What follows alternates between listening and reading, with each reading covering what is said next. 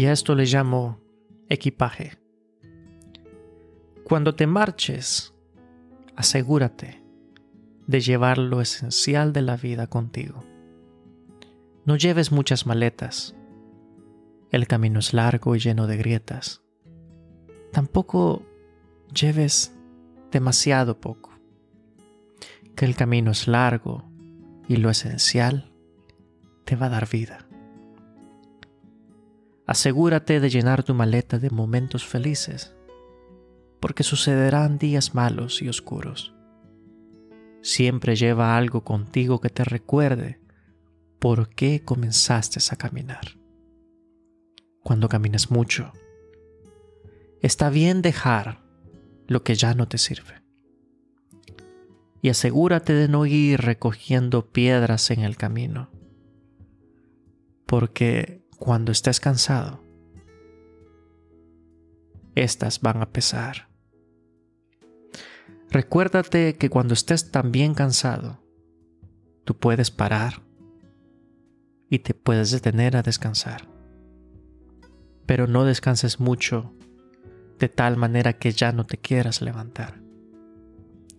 Viajero de la vida, la vida parece eterna, pero es tan corta. Lleva tu maleta muy cerca de tu pecho y cuando tu corazón esté latiendo haga eco de lo que tu maleta lleva. Atentamente, Fernando Vázquez. Postdata. La vida es demasiado corta como para llevar muchas maletas. Esa es una poesía escrita por mi persona pero generalmente sigue siendo una realidad. Muchos llevamos mucho y otros llevan muy poco. Otros llevan lo necesario, pero no lo ideal. El camino de la vida, sea como sea, aparentemente sea como se vea, la vida es una complejidad. Y lo bello de esta complejidad es en sí la vida de otra forma no fuera vida. Parte de la depresión, al menos de los que viven en primer mundo, tiene mucho que ver con esta peculiaridad. Cuando la vida está llena de monotonía, se pierde la alegría y la esencia de lo que es vivir. Nuestros antepasados, un día de casa, atrapar algo, eso era increíble y esto lo hacía un excelente día. Veía yo el blog de una persona exactamente el día de ayer. Él decía que fue a un lugar del África. Estaba en una tribu de un montón de gente negrita y todos ellos delgados. Y lo llevaron a cazar. Mientras se fueron a cazar, todos iban a pie con pocas cosas. El extranjero pues llevaba consigo agua, llevaba consigo la mochila, los zapatos y todo. Y estas personas lo único que llevaban era sus lanzas. El taparrabos nomás. Y eso era todo. Ni zapatos, nada. Fueron todo el día corriendo, tres, cuatro horas. Y sobre todo este trayecto ellos no sudaban.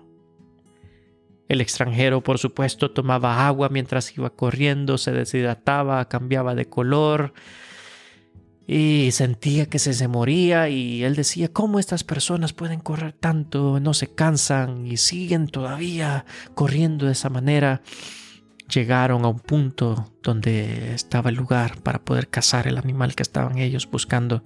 Era lo que estaban cazando, eran monos. Entonces se detuvieron un pequeño momento y ellos miraron al extranjero y le dijeron al intérprete que se le notaba al extranjero que jamás había cazado algo en su vida.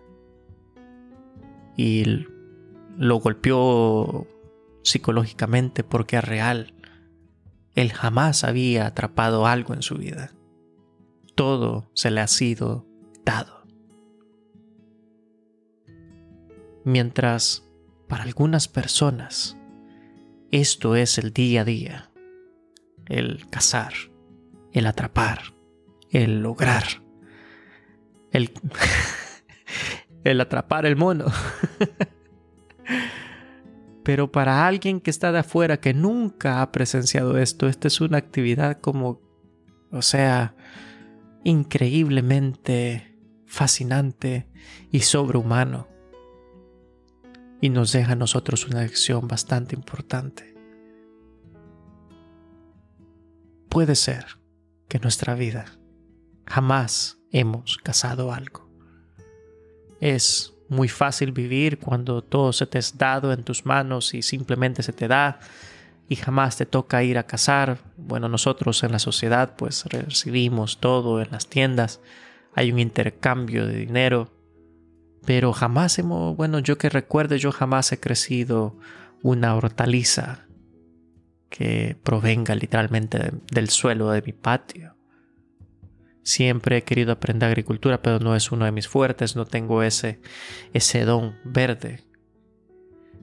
Eh, por algunas circunstancias que yo desconozco, siempre se me mueren las plantas. Eh, posiblemente no, no las entiendo como debería. Pero más allá de eso, el atrapar algo, el cazar algo, algo fuera de mi naturaleza tal vez sea exactamente lo que todos necesitemos. Y nos lleva a un final que es aún más interesante. Porque no se trata de que tú no puedas ahorita.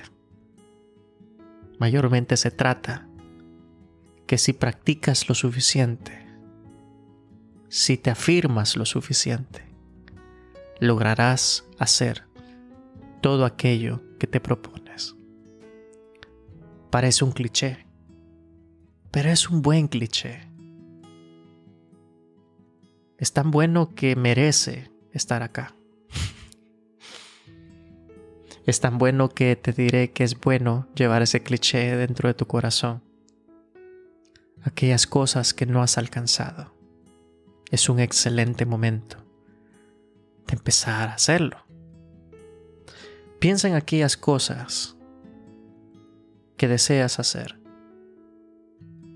Y como escribí un día, lo más difícil de todo este camino, lo más difícil de toda esta experiencia, siempre será el primer paso.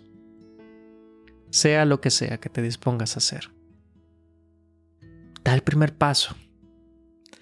La vida es demasiado corta demasiado muchas cosas, como para depender de la opinión de los demás, para hacer aquello que tú realmente quieres hacer.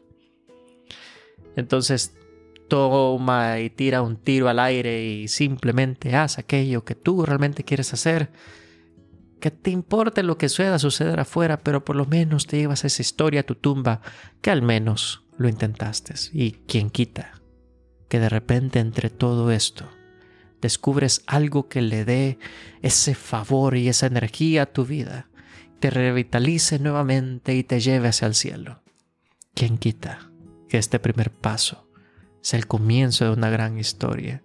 ¿Quién quita que esa cosa que tú hagas revolucione el mundo, posiblemente la ciudad, mejore la economía de tu familia? Pues ¿quién quita?